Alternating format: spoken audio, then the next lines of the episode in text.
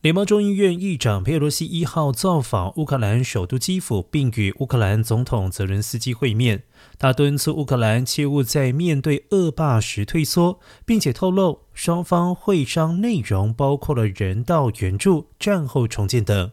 而根据泽伦斯基办公室稍早发布的影片，在会面过程中，佩洛西告诉泽伦斯基：“我们的来访是为了感谢您为自由而战。”我们承诺，在战争结束之前，我们会一直为您提供支持。而泽伦斯基也透过推文感谢美国协助维护我国主权和领土的完整，以及在乌克兰对抗俄罗斯侵略的战争里带头展现支持。